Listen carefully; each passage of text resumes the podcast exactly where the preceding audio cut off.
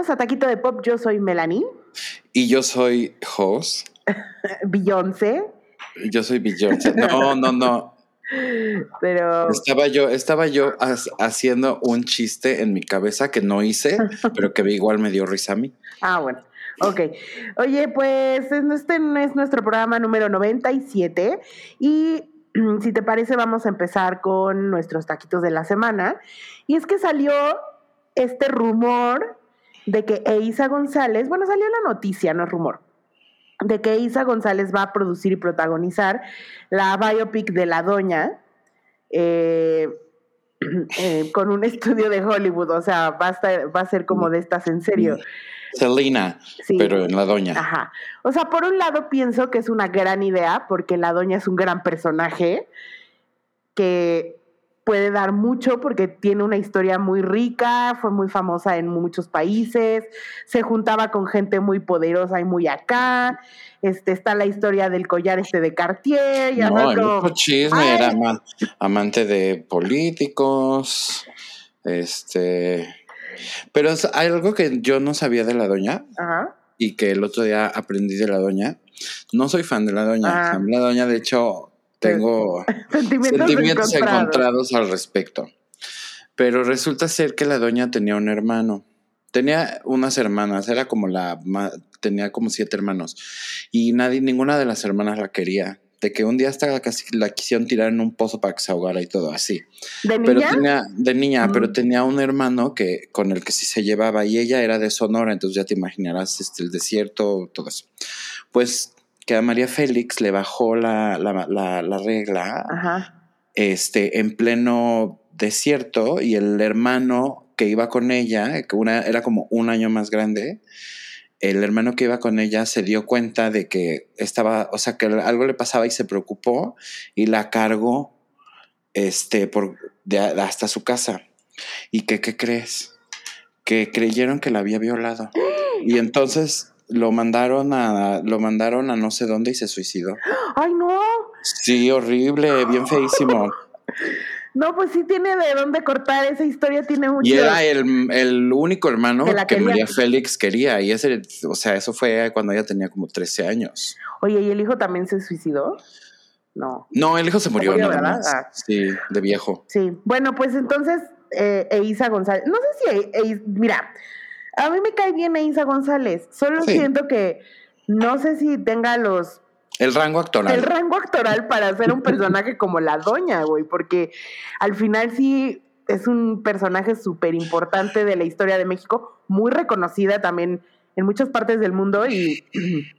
no sé, o sea, en una de esas puede ser su la gloria o la tumba para Isa. Mm, a ver, Salma Hayek no tenía tampoco el rango actoral como para ser a Frida Kahlo.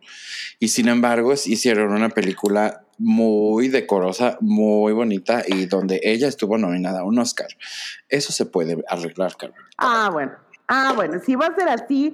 Le ponemos mucho color, mucho sombrero, mucho este. Lo que leí, mucho oro y ya. La verdad, la historia no sé de dónde provenga, o sea, no sé si haya un libro de la doña y de ahí lo van a agarrar. Pero lo que leí es que están buscando a un escritor latinoamericano para hacer la adaptación a, del, del guion. Ya. Entonces. Bueno, pues mira, no sé si Eisa lo va a poder hacer, pero también, ¿sabes qué? La pueden rodear de buenos actores, o sea, como que... 100%, o sea, puede ser una gran película, la verdad, porque si estás hablando de estas historias tan buenas que tiene la doña, eh, no, y acuérdate de, película. acuérdate de cuando se tuvo que ir a París escondida porque la, esposa de un expresidente la, la, quería, la mandó matar y le avisaron antes de que llegaran a matarla. Y se tuvo que ir y por eso vivió en, en París muchos años. O sea, no era nada más porque no le gustara el centro y era a pipí el centro. Este, era porque, pues por andar en sus puterías, este, la cacharon. Exactamente. Pues bueno, y en otras noticias, eh, Colin y Casey Jost, que Colin Jost es el eh, de Saturday Night Live y esposo de, Scarlett Johansson, eh, y su hermano, van a adaptar la, una nueva, van a hacer una nueva película de los Teenage Mutant Ninja Turtles. Un IP que no se, o sea, no sé, se resiste a morir más bien, ¿no? O sea, que en que- realidad no es, es que siento que las tortugas ninja desde el principio, they didn't make sense. Ya sabes, o no, sea, como es que... ¿Cómo es que unas tortugas que son ninja, una rata que las entrena? O sea, es, es, es un concepto como muy extraño. Y siento también que si se hubieran quedado como algo de los 90 hubiera estado cagado. El peor es que ya las han tenido que reinventar como tres veces. Es y la última vez era así como de las tortugas Sí. ninja, o sea, ¿cómo? son, eh, La última vez que vimos que en la película esta que sale Megan Fox, que fue las últimas películas que hicieron, como que sentí que además los hicieron como negros, ¿no? O sea, como que eran muy... Por eso estoy diciendo que qué pedo con las tortugas. Eran como hombres negros fútbol, como futbolistas. Ajá, ajá, ándale, yo sentía eso. Y a lo mejor lo tenías que hacer más literal teenagers, porque no se veían teenagers, y los tienes que hacer más dudes, o sea, al final eran como skaters y eran como Kawabonga, dude, ya sabes. Y, No todos, eh, solo Miguel Ángel. Sí, pero tenían Donatello era más listo, o sea, como que tenían sus personalidades. Eran como las Spice Girls, pero las tortugas ninjas. Sí, eran, sí, como los chipmunks, pero, pero al final siento que les quitaron un poco eso de, de teenagers y los hicieron más grandes y no sé. Ahora, si teniendo a Colin Jost, que sabemos que es un buen escritor de comedia, puedan hacer una adaptación digna. Porque al final la caricatura sigue gustando, o sea, o sea, la siguen pasando en Nickelodeon como revitalizada o más bien un reboot de, de las tortugas ninja y sigue, siguen gustando y a los chavitos les siguen gustando las tortugas ninja. O sea, eso es un, un hecho, pero sí, es muy rara la caricatura, es muy extraña la caricatura. Los villanos también eran muy extraños. Muy Y extraño. este, pero pues bueno, a ver cómo. ¿Te acuerdas que había uno que era como un chiclito masticado adentro, como de un como Era- horno de microondas? Era un cerebro. Ah.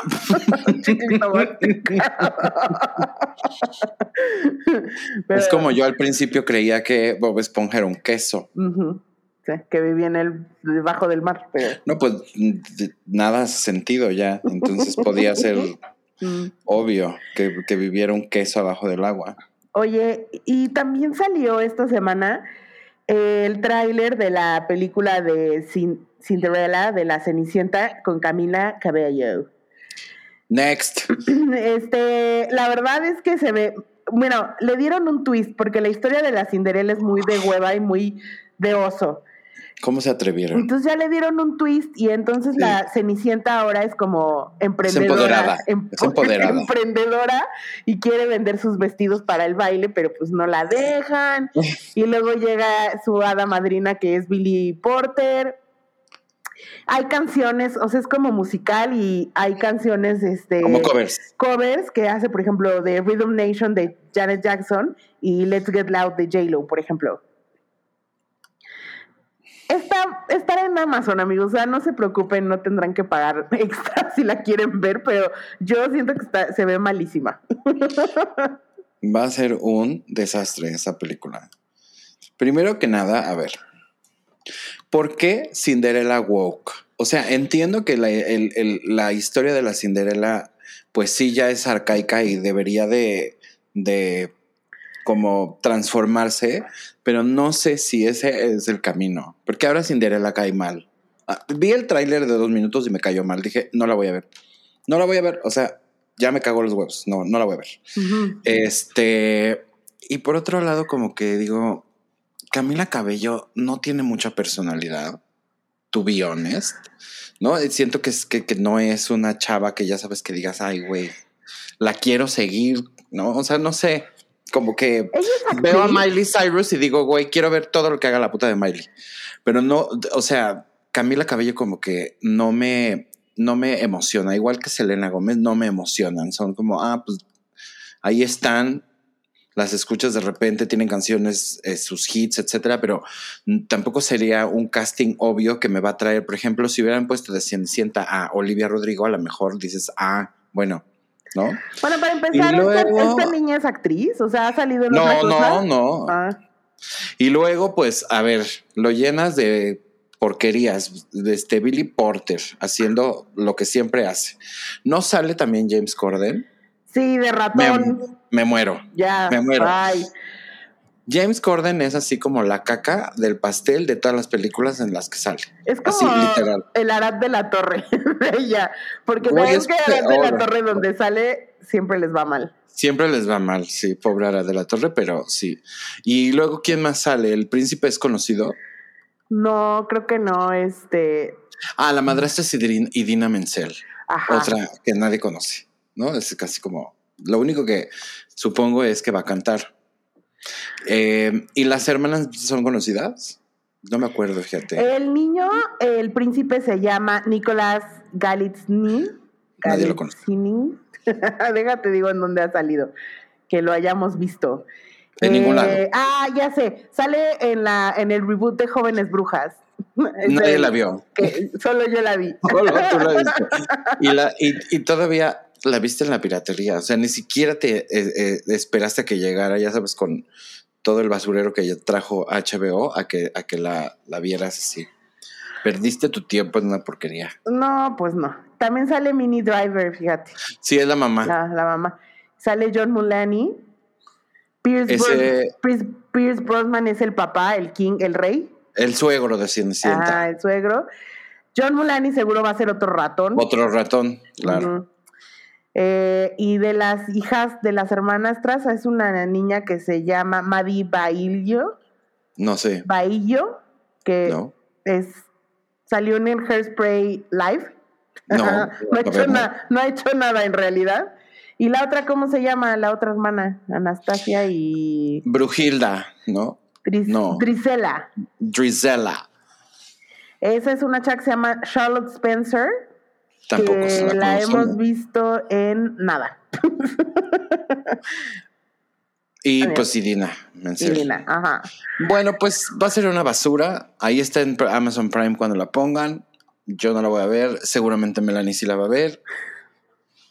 La voy a ver pues nada más para decirles que efectivamente está muy mala. Le voy a dar un taquito de mierda adelantado. A Melanie. O sea, no, no, no, no, a la película. Para cuando salga ya, ella se lo ganó. Bueno, me parece bien. Y luego, Carmela. Ay, luego, este, esta noticia me sorprendió un poco porque como que me agarró de bajada, no sabía. Pero John Corbett no sabía que era novio de Bo Derek desde hace 20 años y apenas, y apenas se casaron.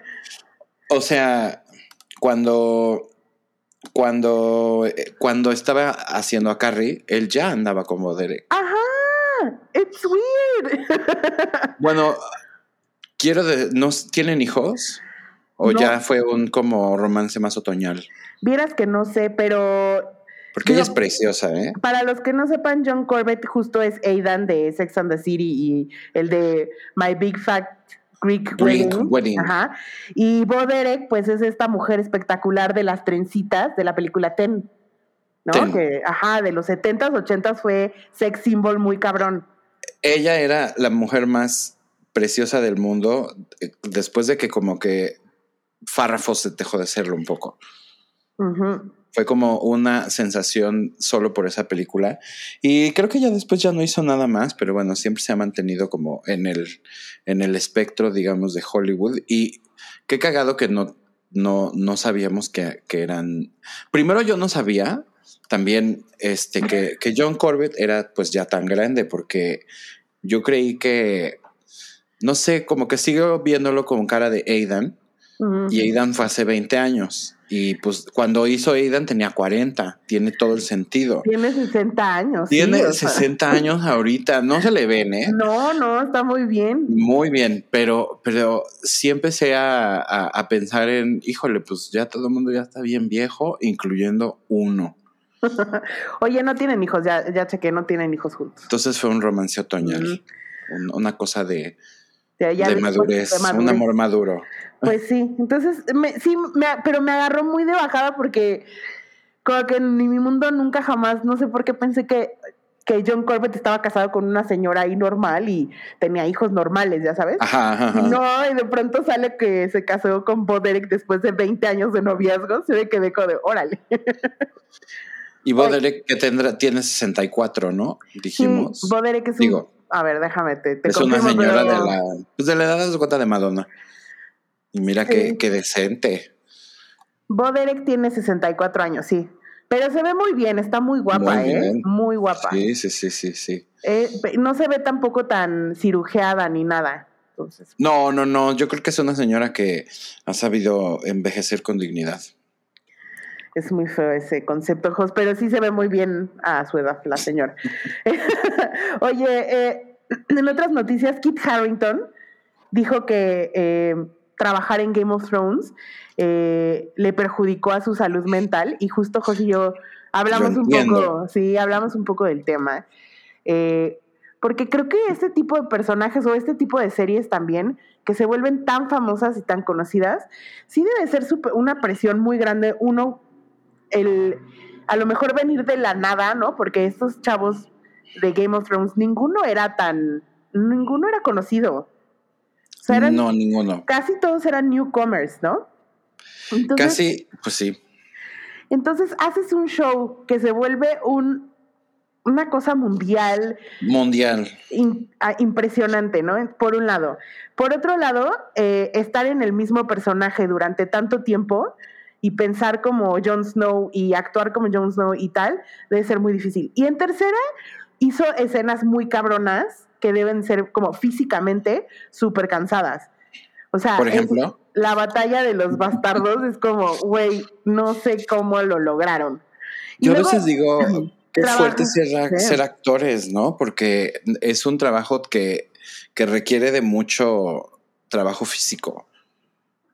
Y las, y las, y las filmaciones por lo general son muy pesadas. O sea, como que a lo que le puede hacer eso a tu cuerpo a cuatro años, o cuánto tiempo estuvo haciendo siete años. Más, sí siete, ocho años, la verdad es que sí, sí es un, sí es un, este, es un tema. Y sobre todo, por ejemplo, y sé porque lo vimos en este mini documental que hicieron de, Game of Thrones, que por ejemplo hay batallas, que la batalla de lo, del final de los muertos, que duran 24, casi toda la noche grabando en un fríos extremos, sin luz, mojados, mojados con las con, el chingado con el traje pesado, sí, sí, sí. Entonces, sí, sí, creo que, o sea, yo creo que cuando terminó Game of Thrones, sí debe haber sido un proceso para él. Eh, uno, lidiar con la fama que, que, generó y dos, dejar el personaje, o sea, y todo el cansancio físico que seguramente tenía acumulado de todo este tiempo, más aparte todo el trabajo que hizo de otras películas, porque también hizo otras cosas.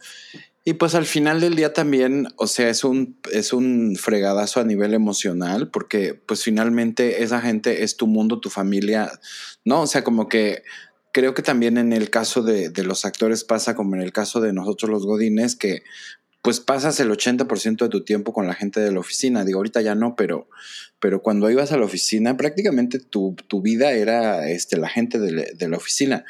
Y creo que después de tanto tiempo, este, cuando te vas y cuando, cuando ya te desprendes de todo eso, pues sí es difícil desprenderte un poco también de todo lo que conociste como, como tu vida durante ocho años.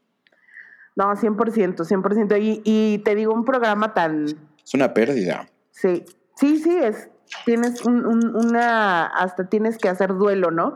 De, de ese personaje y dejarlo ir y todo. Entonces, pues bueno, pues sí le creo, sí le creo a Kit Harington. le creo, Este, pues sí, qué bueno que, qué bueno también, porque la verdad es que no todos lo, lo, podemos hacer, pero qué bueno que él se pudo tomar como ese tiempo, como de decir, güey, a ver, espérate, no voy a mover un pinche dedo en un año, me voy a dedicar a yo estar este, bien. Y fíjate que va, o sea, va pasando, ¿sabes? Como que tú solito como que siento que vas empezando como a, decir, pues ya como que ya no estoy tan... Ya estoy listo. Ya no estoy tan... Tan, cansado, tan afectado, tan... Ajá. Así que, pues ahora hay que ver qué es lo que va a pasar con él. Digo, viene la película de Marvel que seguramente es, otra franquicia y, y, seguramente lo va a seguir teniendo como en ese, en ese este, pico de carrera. Pero, pero pues también ojalá el señor Kit Harrington hiciera otro tipo de cosas. Siento que sería bueno haciendo comedia romántica. Él, es bonito. Ahorita O sea, es como- hizo Modern Love, o sea que no es, es una Mm. serie antológica, es un capítulo donde sale él, pero justo pues es este tipo de, de, de series diferentes, ¿no? No sé, que hiciera comedia o que. o ahora haga un malo, un muy malo, sí le saldría. No sé si comedia, porque necesita uno tener timing y... bueno, no Bueno, sé. sí, él se ve seriecito, ¿no? Así Sí, sí, como- sí, se ve como bastante serio. En otras noticias, eh, resulta que van a hacer una película que se llama Rainbow, que Rainbow. es una, eh, ¿cómo se dice? Una adaptación libre, Ajá. basado en El Mago de Oz.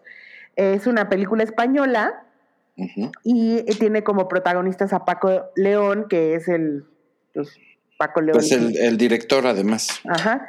Este, sale Dora Postigo, que es eh, la hija de Bimba Postigo, ajá, si no le puse acento en mi, en mi libreta. Pero es la hija de Bimba Bosé.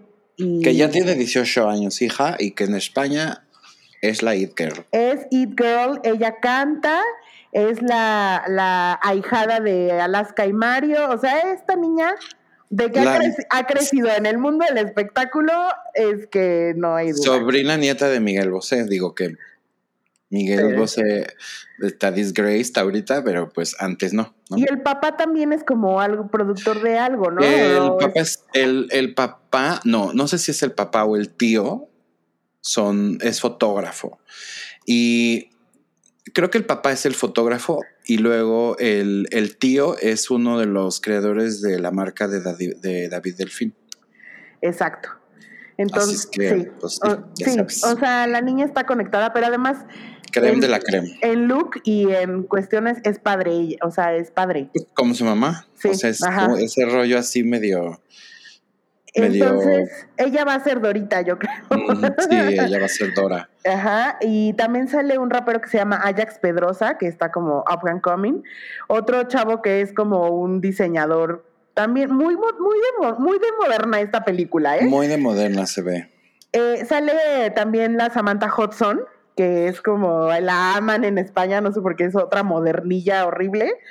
Eh, sale Rosy de Palma, va a estar eh, Esther Espósito, va a estar Carmen, Ma- Carmen Machi y Carmen Maura. Que, ajá, sí, fun. Me muero. That's gonna be fun. Entonces, pues a ver, eh, ¿qué tal esta película es para Netflix? Apenas van a empezar a... Esther es- pues suena que Esther Esposito puede ser Glinda. Un poco. Y a que Rosy. Puede ser la bruja mala. Este, y pues Carmen, Ma- o puede ser alguna de esas dos, Carmen Machi o Carmen Maura, pero siento que ellas van a salir como de las pueblerinas, porque si es una adaptación libre, seguro van a ser señoras marujas de, de pueblo, ¿no sabes? Está bueno ese De la caso. ciudad de Esmeralda. Exacto. Pues suena bien, la verdad suena bastante, suena divertida. No sé qué tan, qué tanta adaptación le vayan a hacer y tal. Pues y, proba- y por lo que veo, pues va a ser eh, musical. debería de ser musical, porque mm, el chiste creo que de que sea este Dora. Dora la, la Dora la exploradora. No, el chiste es de, de que ella sea este la protagonista es justamente como de Sí, que cante. Y a ver si tienen canciones originales o ver cómo va a estar. Pero sí, se- su- suena interesante. Oye, pues igual Paco Le- este Paco de León, este es, es un director eh, arriesgado. Tiene una película, creo que estaba en Netflix esa película, se llama Kiki. Ajá. Este es una película, yo ya yo la llamaría interesante. Por Sí. no ponerle ningún otro adjetivo uh, bueno y malo, voy a tratar de ser este. Kiki, el amor se hace. Voy a tratar de ser este neutral es, para que si la gente le, le interesa la busque está en. Yo la vi en Netflix hace mucho tiempo. él es buen actor, además. O sea, él es muy cagado. A mí me, me Bueno, y además siento que el hecho de que haga papeles este como los que hace también, como que de alguna manera te da un poco de idea de cómo es su, su, Su su mente, visión del mundo y su manera de, de pensar. Entonces, creo que, creo que puede ser un mago de Oz muy interesante. Sí. Y bueno, en otras noticias también eh, salió que los señores de South Park, Matt Stone y Trey Parker, pues embolsaron una muy buena lana eh, con un deal que hicieron con Paramount eh, para hacer eh, South Park renovado hasta el 2027, o sea, van a ser 30 temporadas, güey, que es un chingo, más 14 nuevas películas para Paramount Plus de South Park, o sea, 14 películas. Son imbéciles. No sé, yo para mí South Park es como el equivalente de, MTV de los Simpson. Yo ya no puedo, o sea... O sea, entiendo la relevancia de, de, la serie, de la serie en cuestión de pop culture, pero siento que llegó una, un momento donde sí la veíamos todos y después se quedó muy de nicho. Y es una, es una, una caricatura muy de nicho, igual que Los Simpson, que es muy de white dude. Pero siento que Los Simpson la gente la, la, la menciona más que South Park.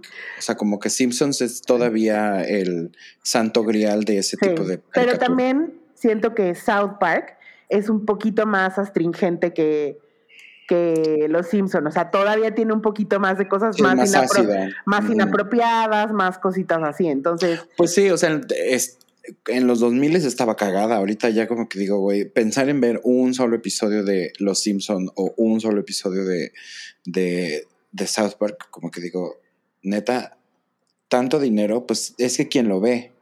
Pues no, o sea, ¿quién lo ve? Si le dieron todo ese dinero. Si están del nicho, pero si están del nicho o acaba siendo de tan de nicho, ¿quién, ¿quién ve todo eso? Es que a lo mejor para nosotros es de nicho porque no vemos cosas básicas. Ah. ok. Lady Chicago PD, no sé qué, pero está bien. Lady Grace Anatomy. Oye, no, más bien. Lo que decía es como. Eh, eh, que es muy mainstream, pero para nosotros que vemos otras cosas a lo mejor ya no es tan relevante, más bien. Puede ser, pero pues es que lo que pasa es que además tienen este rollo de que en Los Simpsons sale todo, ¿no? Todo lo que pasa en el mundo sale en Los Simpson. Pues se supone que son muy proféticos, pero también en South Park ya ves que hacen muchas, muchas críticas de, de artistas famosos y así. Sí. Entonces, eso también siempre ha sido como uno de los estandartes de South Park. Y la verdad, la película, yo me acuerdo cuando vimos la película de South Park, nos, reímos, mucho, o sea. Muchísimo, sí. Tiene personajes muy cagados y y, o sea, Timmy, o sea, güey. y muy ah, no me acordaba de Timmy. Y muy inapropiados, o sea, sí siento que para mí es mucho, una serie mucha más buena que Los Simpson, aunque Los Simpson también le reconozco, eh, pues el camino que, que le hizo a la, a la animación, ¿no? A las caricaturas de adultos. Em, pero pues bueno. A ese tipo de animación. Sí. Exacto. Pero pues, pues mira, o sea, 900 millones tú por este deal. Oye, como si uno no pudiera tener más dinero, ¿cómo de que no? Vamos. Y vendiendo basura. Bueno. Bueno, pues no basura, pero mira, también se les reconoce cómo, pues cómo puede seguir haciendo 30 temporadas y mantenerlo fresco. O sea, que no se pues repite, que no sea de hueva. Saturday Night Live lleva 35 años haciendo sus mismos chistes sí, pero Saturday Night Live cambia de comediantes, o sea, cambia de escritores, cambia de generación. Hay aquí también. Pues yo creo, pues solo así puedes mantenerlo actual. Cambia el escritor, no cambia el personaje, cambian, cambian los escritores. Así es la única manera en la que creo que lo puedes mantener, porque pues si no, eh. se queda ya también como, como tieso, ¿no? El, el, personaje queda como, como tieso. A mí los Simpson todavía se me hacen tiesos, ya un poquito. Sí. Pero. Como que el Homero ya sabes que va a decir, ¡oh! Ya. no, pero es como lo que le pasó a los, a los, a los Flintstones, a los Jetsons. O sea, ya son súper. Ahorita no van. No van. No, no van. Eh, luego también salió esta noticia que eh, vamos a tener precuela de Hunger Games. Viva, viva, viva. Sí. Eh, se está basada en la novela The Ballad of Songbird and Snakes y trata sobre la adolescencia del President Snow, que lo que dicen es que eh, pues venía como de una familia no tan middle, o sea, más middle class, y que se vuelve como en mentor de un tributo. Ya. Entonces más como va, va, a empezar ahí. A lo mejor es como un origin story como de estos de Cruella y Maleficent, donde te van a decir en qué momento se vuelve un hijo de la chingada el President Snow. Eh, ahora, honestamente, Hunger Games es Katniss. Punto. A mí me vale madres ese viejo si, si, es, si era bueno y se volvió malo o no. O sea, la verdad es que él solo servía a la trama para ser el contrario de Katniss. Pero queremos a Katniss. No, hay, no puede haber Katniss. No va a haber Katniss porque, no va, a, no va a haber Katniss porque era un bebé. Bueno, pero entonces que creen una nueva Katniss. Van a, obviamente porque van a, y mira, tienen que hablar de que a lo mejor va a ser como, como el origen de los Hunger Games o algo así.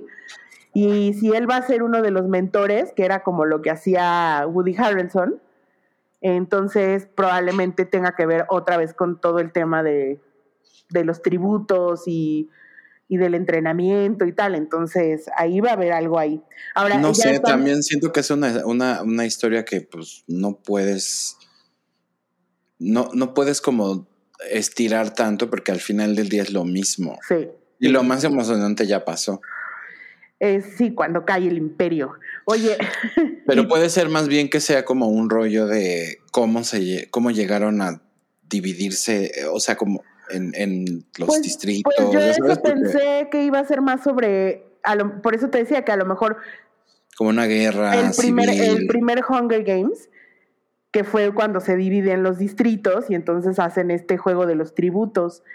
Entonces, a lo mejor va por ahí y también, obviamente, los fans ya están de que este, casteando en su mente y adivina, adivina quién quieren. A Jared Leto. No, Josafat. Ah, teenager. Para el, teenager. Ah, ya sé. A Timothée. Obviamente, a Timothée Chalamet. Ya están... Timothée Chalamet no puede correr ni 10 pasos no tiene ese físico. Él, no va a correr, él es el mentor, él es el Woody Harrelson. Mm, no, no se me antoja. pues bueno, ni no está casteado, ¿eh, amigos, es una nada más lo que los fans quieren. Timothée Chalamet es este, es este, ¿cómo se llama? Es actor serio, Melanie, no salen esas cosas. Güey, va a salir en Dune, que es un blockbuster. Sí, pero Dune es sci-fi, o sea. De, buena calidad, sí. De culto. Y Entonces también va por ahí.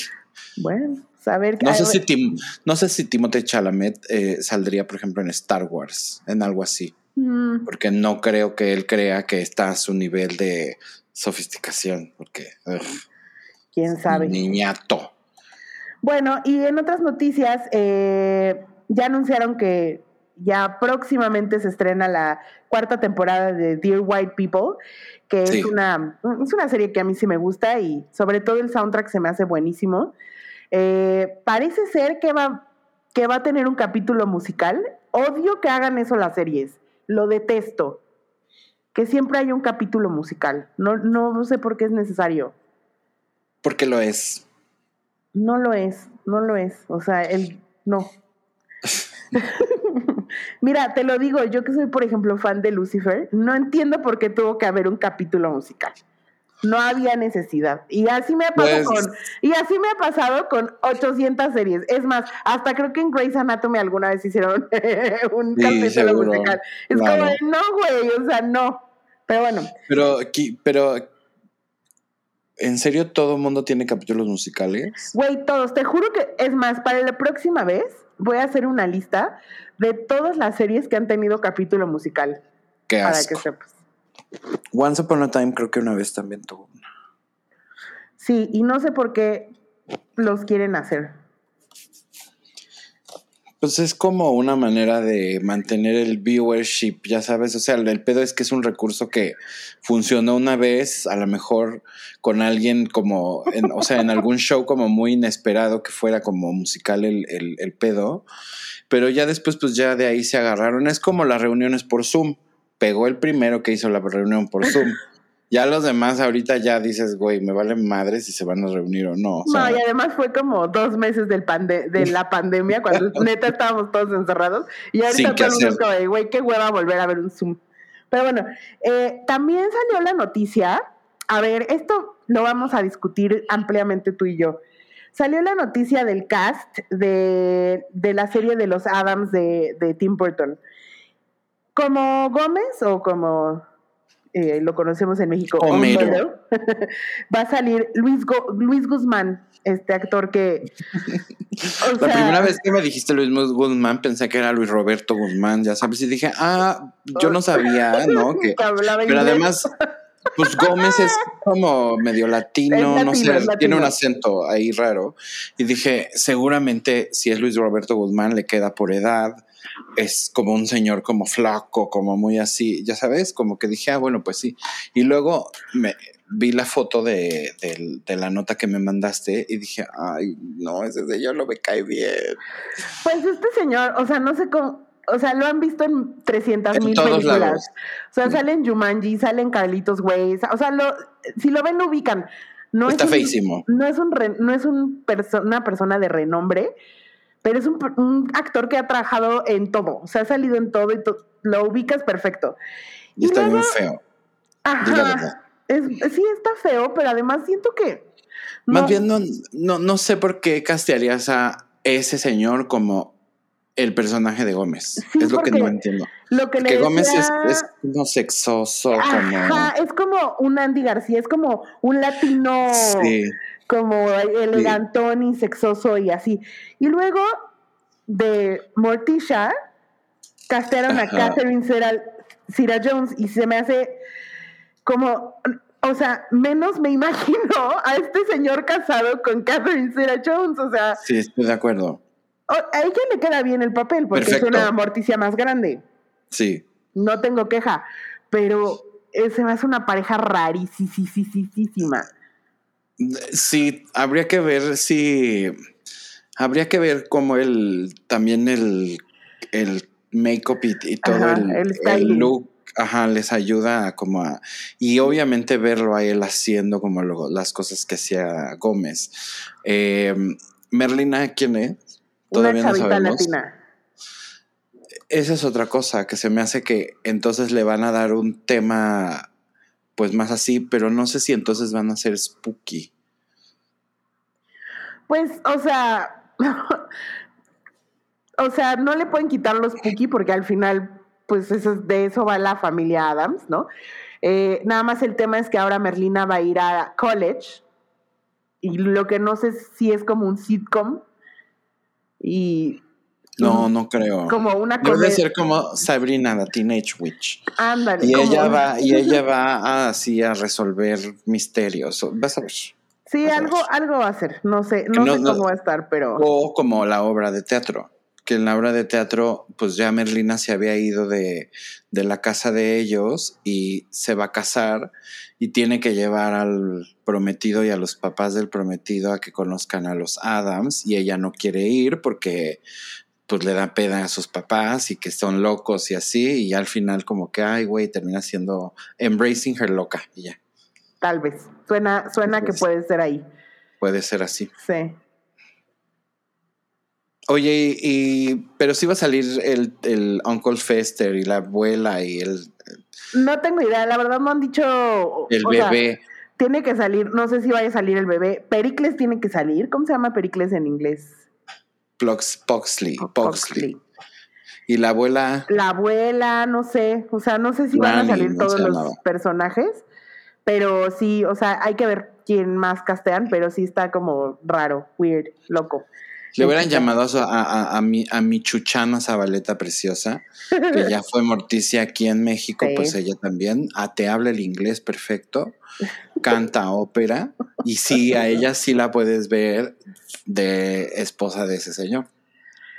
Sí, es que es un, es que es un match muy raro. No sé. Es sea, un odd pairing, Es literal. un very off pairing. Pero bueno.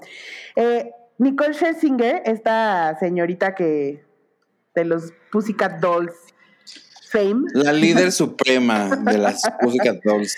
La cantante de Pussycat Dolls Sí. y las demás eran sus, Sus bailarinas sus coristas. Bailarinas, sí.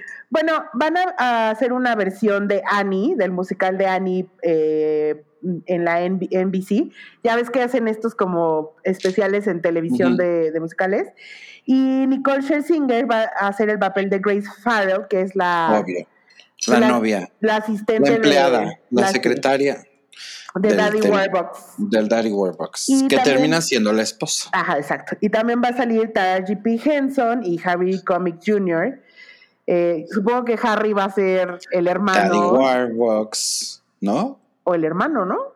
El hermano de Rooster. Miss Rooster, el hermano de Miss bueno, Hannigan. No, no creo. Taraji va a ser Miss Hannigan. Taraji. Y Rooster va a ser también negro. Sí, okay. Daddy ah, Warbucks va a estar, yo creo que va a ser Harry, con Pues sí, porque además tiene la edad, ¿no? De viejo. Ya también está viejo él. este, y pues, ¿quién va a ser Annie? Annie va a ser obviamente latina o negrita. No han dicho, la verdad que nada más salió este cast. Eh, igual es una niña desconocida que van a lanzar, o sea, tampoco creo que. Ahora, Annie, la verdad, tiene que ser pelirrosa y pecosa. Háganle como quieran.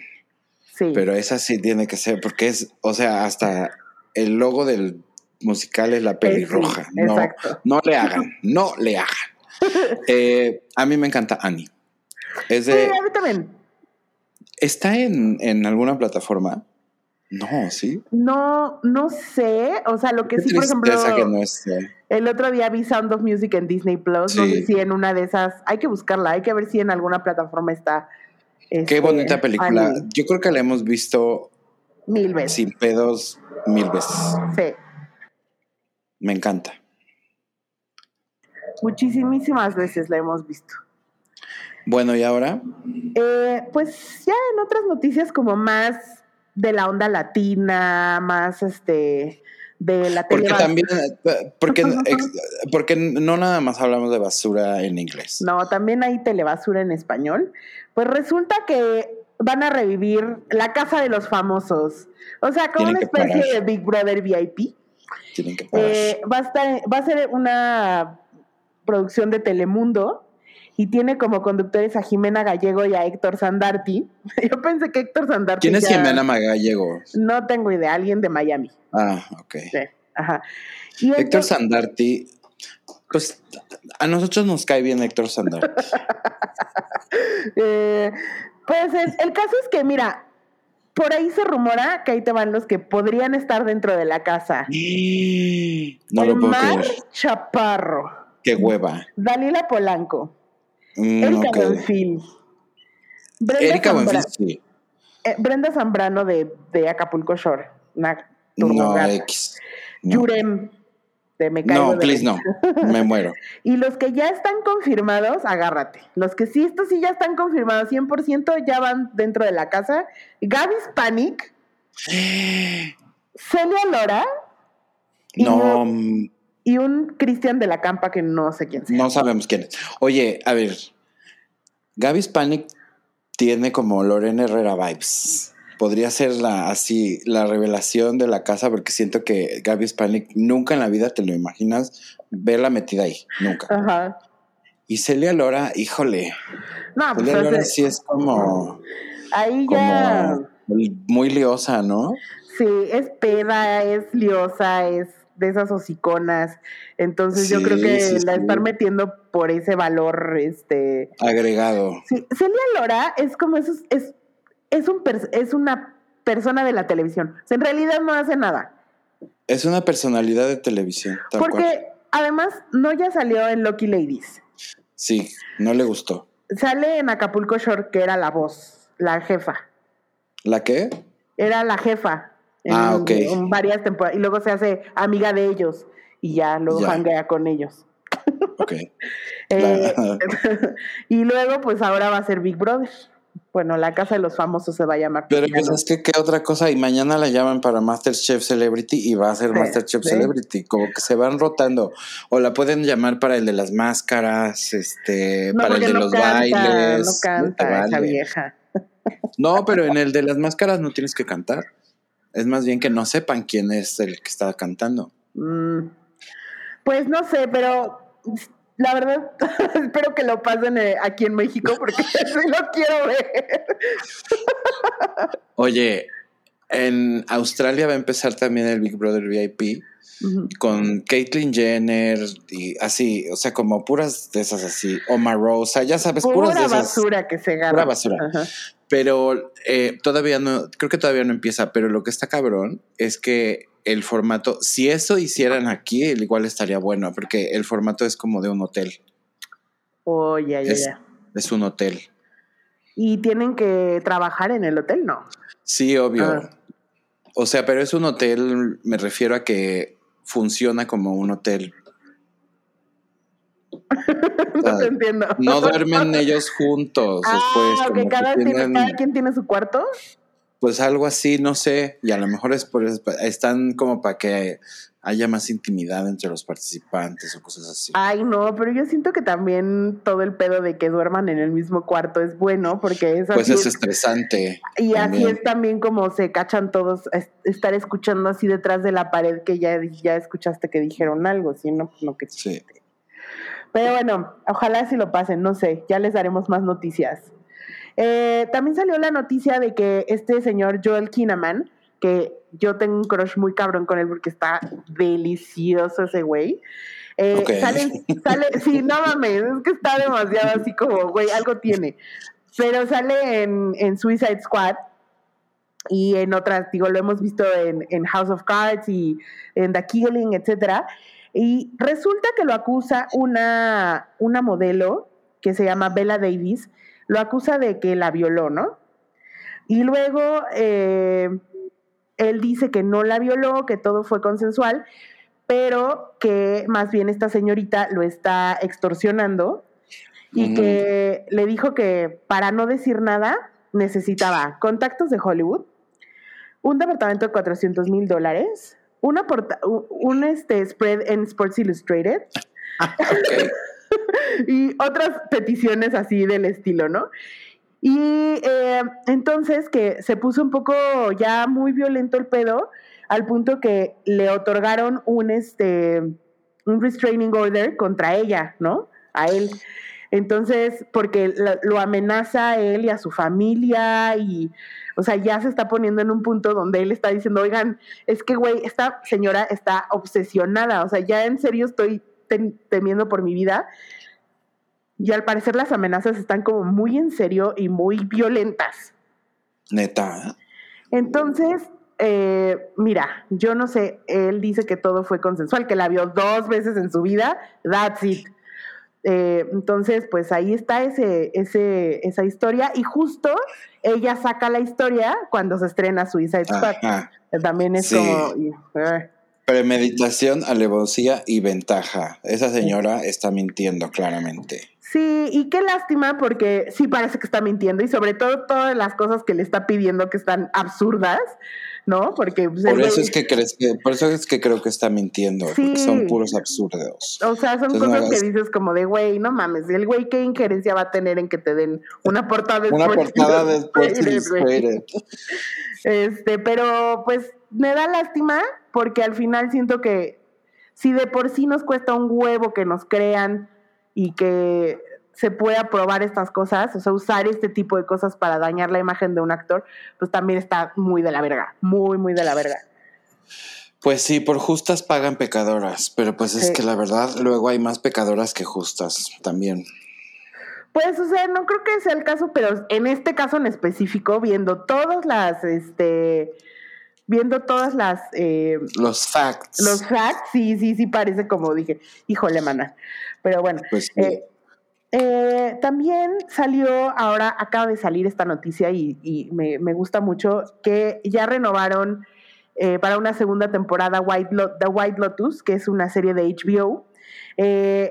Dios, si no la han visto, please vayan a HBO Max, ahí está y la pueden ver. Sale un capítulo a la semana y creo que Solo falta uno para que se termine la serie, es una miniserie muy cortita. Y la segunda temporada no va a ser en el mismo hotel. Uh, bueno, a ver, les cuento. La primera temporada va de... No nos spoilees. No, cero spoiler. Pero están en un hotel en Hawái y llegan unos invitados y tiene la serie tiene que ver con el staff y los invitados que llegaron, ¿no? Este tipo. Entonces... Downton Abbey, pero de No, no, no, no. Ah. Sale Jennifer eh, Coolidge, que es maravillosa. Sale Connie Britton, que este, es como una familia. Eh, sale una, unos que son pareja, ¿no? Unos recién casados. Molly Shannon. Ajá, Molly Shannon sale por ahí. Entonces, la serie está, es como drama, comedia. No, no, es más, es como una comedia muy oscura. Muy oscura. Muy inapropiada. Hay cosas que te quedas como de. ¿eh? Pero está muy buena. Entonces, la segunda temporada van a ser otros actores. Es como una serie antológica, como... American Horror Story. Exactamente. Probablemente tengan algunos de los mismos actores, pero ya dijeron que va a ser completamente nueva. Seguramente será en otro hotel, en otro lugar, en otra locación. Y este, pero pues es el mismo creador y le ha ido muy bien a la serie. Muy bien. Pues mira, mientras no le pase como a Big Little Lies. Pues no, porque justo le están dando esto de, que va a ser otro cast y va a tener otra historia y entonces suena muy interesante y muy, muy bueno si, si logran hacer lo que hicieron con la primera. Em, todavía no sabemos cuándo va a salir, pero ya se anunció. Pero ya pues, Pronto, pronto en, tu, en tu streaming favorito. En tu streaming favorito ya puedes ver la 1. que además la canción está súper pegajosa y muy buena. Y ya por último, José, te quería contar esto, que pues mi Brian May ha andado muy platicador con la prensa y dijo que están checando si es posible que hubiera una secuela de Bohemian Rhapsody. No, gracias. o sea, en el punto donde se queda Bohemian Rhapsody original, pues sí todavía hay mucha historia que contar. Porque no se ha muerto Freddy de entrada de entrada, ¿no? Eh, eh, también esa historia del último disco que Freddy grabó, que es muy, o sea, es, pero ya sería una, un drama, pues ella es muy devastador esa, esa parte de la historia. Pero pues tienen, pueden hablar un poquito también de, la, de lo que hicieron ellos como solistas cuando se separan, no sé, o sea, hay historia hay que contar, pero no sé si quiera ver otra, otra parte y no sé si quiero ver justo la muerte de Freddy eh, en el cine. Sí, no, ¿para qué? Este, y también creo que tendría que ser una súper buena historia como para que de alguna manera le haga eh, pues justicia tanto al personaje como a la primera parte. Aunque la primera parte había cosas que a la gente no le gustaron, porque sí lo gay washearon un chorro, o sea, como que nunca dijeron así como abiertamente casi casi que era, que era gay. ¿No? Todo era como muy obvio, pero también, no sé, como que siento que, lo, que, fue como esconder un poco esa parte. Él tampoco nunca dijo que fue gay, nunca dijo que era gay. Él fue como Juan Gabriel. Lo que se, ve, no se juzga. No se juzga. Ajá. Entonces, él nunca lo dijo, pero sí era abiertamente, le valía y joteaba durísimo por todos lados. Pero no sé, o sea, y además también me pongo a pensar con lo que pasó un poco con Mamá Mía usaron todas las canciones muy famosas de ABBA en la primera y en la segunda ya es como de, ah, ok. Entonces, ¿Cuál va a haber? Lo, lo que puede pasar aquí es un poco eso, porque usaron los hits más conocidos de Queen y no, no sé, ahora tendrá que ser como una película más para fans, supongo. Claro. Pero, y ahí es donde yo digo, ¿para qué? Pues yo también digo, pero mi Brian May es muy trabajador, entonces él siempre está buscando las oportunidades. Pues mira, dinero, dinero, eso es lo que él quiere, dinero. No, José, él no necesita. pues siempre se puede dar más dinero, es lo que decíamos hace rato con los de South Park. Él tiene suficiente, hombre, para siendo. Yo quiero, yo quiero, dinero. Bueno, y te voy a decir. mi taquito de pop porque tiene que ver con Brian May de una vez para ir. De una vez. De una vez. Pues bueno, le preguntaron, sí sabes que Brian May es astrofísico, ¿no? O sea, él sí, es. Es un, es, un señor este, muy clavado y muy nerd. Sí. Y no es que nada más haya estudiado astrofísica y ya lo dejó. No. O sea, sí ha ejercido como astrofísico, además de ser eh, el gran músico que es. Entonces, pues le estaban preguntando, ¿no? Así que, que él qué opinaba de que Eric Clapton dijo que ya no, que no va a dar conciertos en lugares donde les prohíban la entrada a la gente que no está vacunada. Y porque ha sido muy vocal este, en contra de las vacunas en general, ¿no? Entonces, eh, lo que Brian May contestó fue como, mira, yo a Eric Clapton lo quiero mucho y lo respeto mucho, pero pues sí hay cosas que la verdad él y yo no, no estamos muy de acuerdo. En el mismo canal. Para empezar, él cree que matar animales por diversión está bien y yo no. ¿no? este, y por otro lado, eh, pues la gente anti-vaxxer eh, le dijo, son fruitcakes. o sea, prácticamente les dijo, están locos, están mal, o sea, y es un, eh, es una opinión que ponen ahí afuera que pone en peligro a más gente, ¿no? Y eso es lo que opina eh, Brian May. Y además dices, como que, no sé, yo pienso, una persona que es un científico, contra un señor que pues solo toca la guitarra, pues no sé, siento que Brian May tiene más razón. Híjole, pues ¿sientes o ya podemos afirmar más bien que tiene más razón? no, podemos afirmar que Brian May tiene razón y que Eric Clapton es un fruitcake. Él es un fruitcake, es un viejo necio también. Este, yo no entiendo de verdad a la gente que no se vacuna y ni que, que no se quiere vacunar y que, o sea, no lo entiendo. Es, no, ni siquiera sepa dónde hacerme con eso porque no me, no me cabe en la cabeza.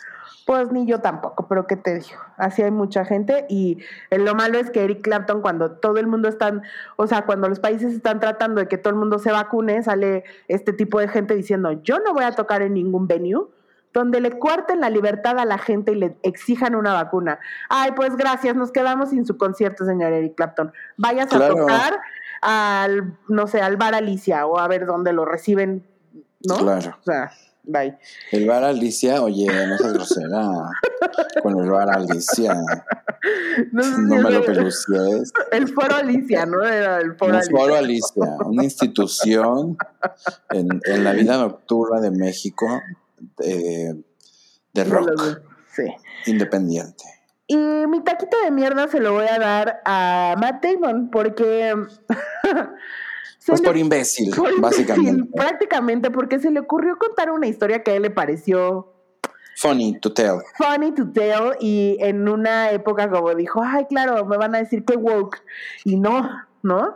Eh, resulta que por ahí se mencionó que, que su hija le hizo un ensayo explicándole el por qué no debería de, utilizar el, una palabra, eh, ¿cómo, se, ¿cómo se dice, Josa? Esas palabras que son un slur. Un término de este peyorativo. Peyorativo. Un término peyorativo para la comunidad eh, LGBT, Bueno, para los gays en particular, para los hombres homosexuales. Y, eh, eh, y entonces Matt Damon, la plática que tenía con la persona que lo entrevistaba era que sí, que él entiende y que no usa la palabra, pero que que, que, en su época se usaba diferente, o sea, que se usaba acá de mm. broma, entre no, cuates. No, ma'am. Todo el mundo salía a decir, no, señor, no, señor. El contexto no importa, eh, no es cosa cultural, ya hablamos de esto también, con aquí el, la porrita que se echan en México. Entonces fue como de, ¿para qué vas y cuentas esta historia? Algo que te deja mal parado, además. ajá, o sea, por muy, porque él dijo, no, yo no uso la palabra, ya no la uso. Pero es como de. Entonces, Entendiste a tus 50 años en buen pedo. Entonces, ¿para qué vas y cuentas la historia? Vuelvo a lo mismo.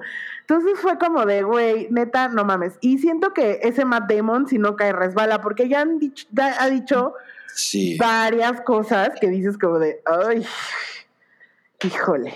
sí, también no dijo cosas antes de, ¿de qué fue? Fue algo como de, de las mujeres, ¿no? Fue, fue algo misógino, según yo lo que dijo. No me acuerdo muy bien, eh. pero, pero creo que sí dijo algo así como, porque vi en, en, no sé si fue Diet Prada o alguna de esas que pusieron como un carrusel, ya sabes, de, de, de fotos con lo que había dicho, y puso esa, esa, justo la del 2013, ya había dicho este güey no sé qué cosa, pero me imagino que sí era algo como misógino. Sí, o sea, te digo que. que che, no manches. O sea, van, varias veces que la caga, o sea, la caga literal. Tratando de, tratando de ser, o sea, el tío buena onda y al final dice algo inapropiado. Mira, lo único que me gustó es que Ben Affleck, como unos días después, salió casualmente en una camiseta que decía Love is Love. Así, casual. Pues sí, pero también es como le voy a ayudar a mi amigo a limpiar su imagen, porque si yo digo. No, es más bien como de yo entiendo perfectamente el pedo y estoy con ustedes a pesar de ser amigo de este simio. Eso es lo que él dijo. Sí, pues sí. Mira, mira qué bueno. Ah, le está haciendo las cosas bien Ben Affleck. La Jennifer López llega en sus vidas y mira, me los, me los pone a raya los fabuliza con su glitter mágico que tiene ella, que se echa ella. sí. Maldita J-Lo. Este, pues sí, taquito de mierda a él, porque ya no puede ser un imbécil y un ignorante al mismo tiempo. O sea, como que no. Ni siquiera, ni siquiera es como de a puerta cerrada ni nada. No, cállate. O sea, ya no digas nada. Sí, sí. Te ves mejor callado. Sí, ya. O sea, su de haber estado así de me Puta lleva la verga. Otra vez. Este güey. Y el, y el manager, que también luego esos son los que se enojan y luego los, los les quitan de proyectos y así. Pues sí. ¿No? A ver, dime tus taquitos entonces. Mira, mi taquito de pop de esta semana va a ser muy inspirado. Este, como bien sabes, estoy un poco obsesionado con Disney Plus en este momento. Oye, ¿te acuerdas cuando dijimos que no había nada en Disney? Que no había nada en Disney Plus para nosotros. No, bueno. No entendía lo que era Disney Plus, pensaba que era como, o sea, literal son puras cosas que no veo, porque no veo, por ejemplo, la película de la Sirenita, ah. no veo Pinocho, no veo Bambi, eso no lo veo yo. Pixar, puta, menos. Este, las películas que me gustaron son las que son viejas. O sea, está Parent Trap, está Poliana, está Boogedy, todas esas. Este, Sound of Music, así. Pero bueno, hay una parte de, que ahora tienen eh, que, se ya, que, es como de contenido alrededor, un poco como de los parques. Tienen unas cosas muy bobas como de las bodas en Disney y y te pasan, literal, tienen una temporada de puras bodas que han sucedido en Disney, ese me da cringe verlo porque la neta es que esa es la parte de Disney que a mí no me gusta. Qué güey, la ñoña. Esa es la parte muy ñoña, esa es la que no me gusta. Eh, sin embargo, tienen otro, otro, tienen unos cortos ahí como de cosas que hacen behind the scenes y te enseñan un poquito de cómo hacen esas, este, todas las cosas detrás de cámaras. Pero en particular, eh, me gustó muchísimo un programa de seis partes que se llama Story of Imagineering, que te habla prácticamente de, de pues, cómo empezó Disneyland a ser, cómo empezó Walt Disney ya era famoso relativamente con sus caricaturas porque ya había sacado Blancanieves y Peter Pan y este, Cenicienta y todo eso. Pero cómo, cómo, es, cómo se volvió realmente como en esta, en esta leyenda, digamos, del entretenimiento a partir de que él ideó eh, hacer un parque de entretenimiento y de, y de diversiones donde también los papás se divirtieran. Porque cuando él llevaba a sus hijas al carrusel o a la feriecita ahí del, de la ciudad donde vivían, pues él se quedaba abajo como menso sentado y las hijas eran las que se divertían. Y de ahí le nació una idea para que haya, o sea, que llegó a lo que hoy es todo lo que tiene que ver con los parques de diversiones de Disney. Y la, parte como más bonita de todo esto es que de repente sí ya se vuelve como en un relato medio melodramatizado de, de la historia de la compañía, pero es impresionante la gente con la que estaba rodeado Walt Disney. Es impresionante el tipo de líder que era Walt Disney como, como líder de toda esta, esta bola de creativos. Y todo este grupo de creativos se llaman los Imagineers. Entonces es como una cuestión de, que mezcla la, creatividad con la, con la ciencia de la ingeniería. Y es este grupo de, de gente que desarrollaron todos los rides, pero Melanie, o sea, los muñecos del, del, de los juegos de, los de, de piratas y todo eso están hechos a mano. Cada uno es un robot que está programado, de, o sea, a mano. ¿Cómo hacían el storytelling de los rides al principio? ¿Por qué nació el Jungle Cruise? ¿Por qué? ¿No? Era, era, o sea, todo tenía que ver un poco con, con, con esta visión que tenía Walt Disney. Y te van contando, obviamente, cómo van naciendo Disneyland, luego Disney World, luego Epcot Center y luego ya este, hubieron los parques internacionales de, de Francia, de Tokio y de, de, de Hong Kong y de China y termina con, con, todas las adquisiciones últimas que hicieron en cuestión de propiedades este, tipo Marvel, Star Wars, este, y todos los, cómo han ido ellos construyendo además y cómo, cómo han ido revitalizando esa historia que contó Walt Disney desde el principio. Eh, con todo lo que con todo lo que van agregando es verdaderamente impresionante eh, en cuanto a que entiendes perfecta, entiendes mucho mejor cómo hacen sus, eh, por, qué es, es lo que es, ¿no? Como compañía y cómo es que llegan a esas cosas y es un nivel de genialidad que digo, güey, esto es el epítome de lo que significa el entretenimiento este, eh, a nivel todo, ¿no? Entonces, este, de alguna manera como que lo que me gustó fue justamente esa parte de, entender. Y ahorita es más, ya hasta quiero ir a, Disneyland porque me quiero ir a subir, porque quiero ir a ver las cosas que ya vi en el, en el programa, ya sabes. Ya lo ves con otros ojos.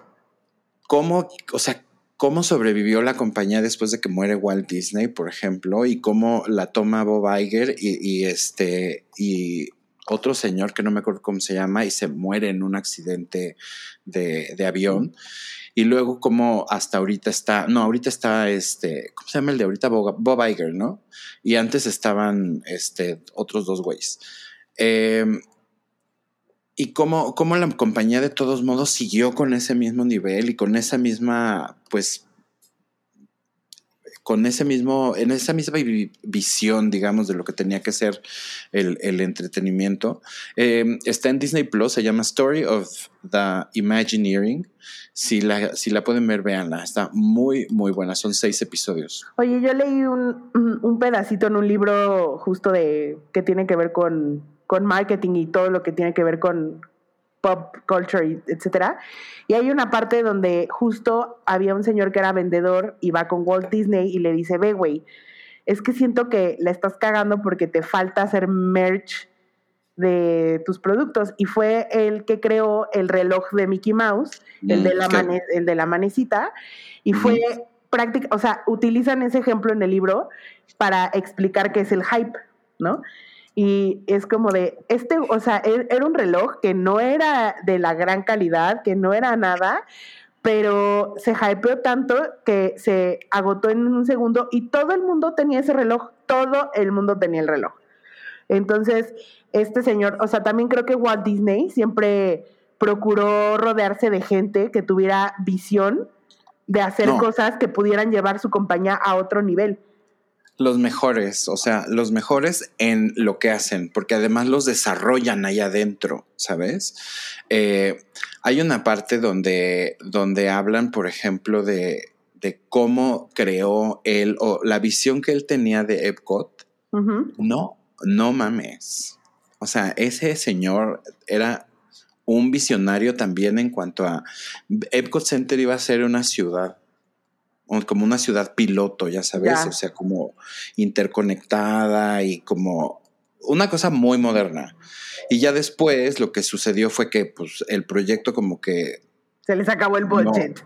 No, avanzó tanto, no, no avanzó y como que fue mutando, lo dejaron, lo dejaron parado eh, porque tenían que abrir, porque les pagaron una la nota, pero una la nota para abrir Disneyland Tokio. Mm. Entonces los japoneses compraron Disneyland de literal, tráeme Disneyland para a, Tokio, pero tú vas a venir a montármelo y a decirle a mi gente cómo tienen que correr el parque y todo eso. Entonces, al tiempo que estaban haciendo Epcot Center, estaban haciendo Tokio y pues obviamente era como una locura.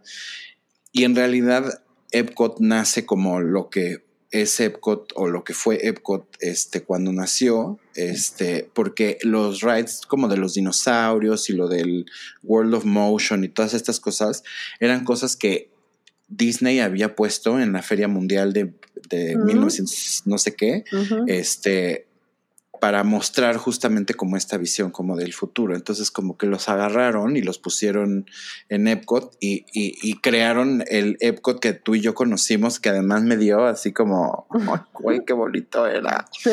Este, y qué cabrón estaba eso, porque también ver eso de niño, sí es muy cabrón, porque de niño yo todavía sí me podía imaginar que el futuro iba a ser así. Ahorita un niño ve eso y dice, güey, no hay manera que eso sea. Se equivocaron muy cabrón, se equivocaron muy cabrón, amigos. ¿El futuro de dónde? ¿no? Muy bonito el programa. Y ves de verdad la pasión con la que la gente trabaja y como que fue inspirador para mí, como ver que la gente realmente amaba lo que hacía hacer, ¿sabes? Y, eh, y, eso es algo que yo ahorita busco. Entonces, como que me identifique mucho con, con, con esa parte, pero véanlo, la verdad les va a gustar porque está muy bien contado. Además, te digo que se vuelve así como cuando muere Walt Disney, la, la zozobra sobre la compañía reinaba y los medios, y ya sabes, y de repente llegó fulanito y se hizo cargo y bla, bla, bla, bla. Entonces, como que te lo cuentan de una manera que también es muy, muy, muy divertido de ver.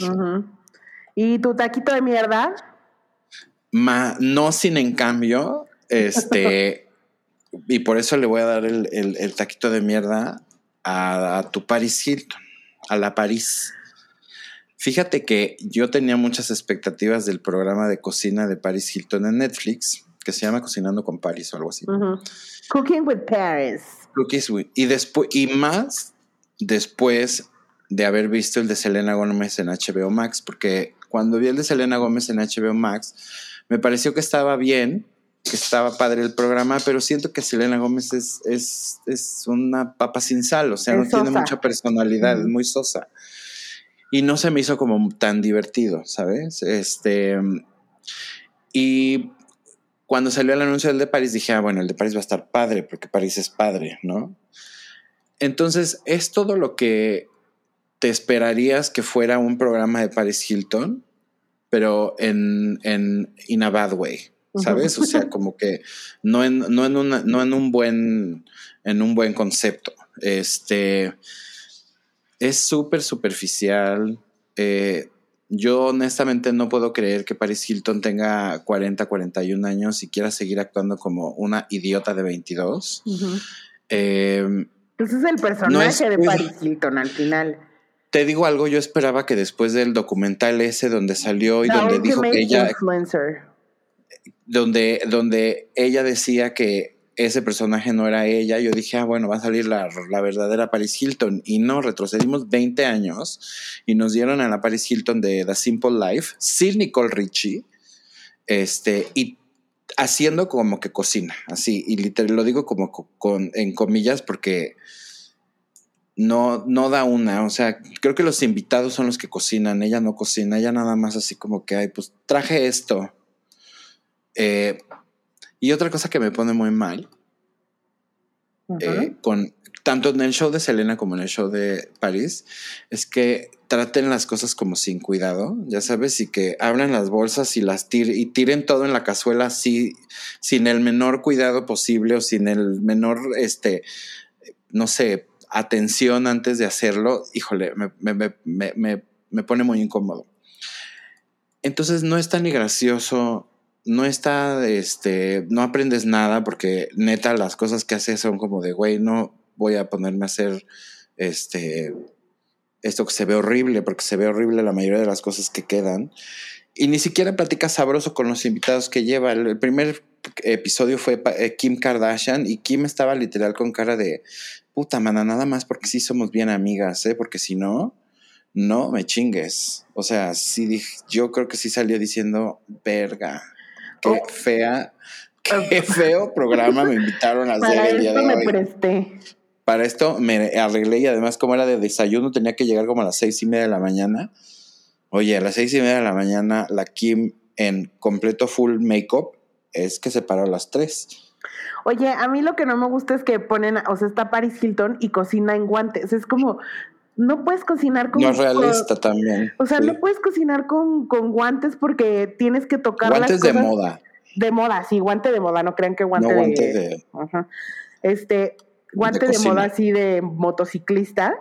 Y es como de, güey, pues tienes que tocar cosas. O sea, agarra el pollo con los guantecitos esos y luego, Sí. ¿qué haces, güey? Los tiras a la basura, qué asco.